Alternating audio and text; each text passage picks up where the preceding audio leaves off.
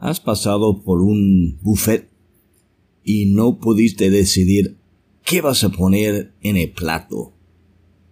Dios hizo algo tremendo en Cristo Jesús. Juan 14, versículo 6 dice, Yo soy el camino, la verdad y la vida. Dios limitó la cantidad de decisiones para aumentar la calidad de la decisión.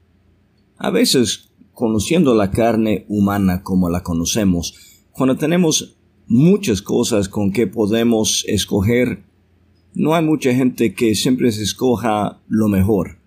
Escoja algo bien, escojan algo aceptable o permisible, pero no escogen lo excelente. Lo que Dios hizo en Jesús es darnos escoger lo más excelente que hay en su Hijo Cristo Jesús.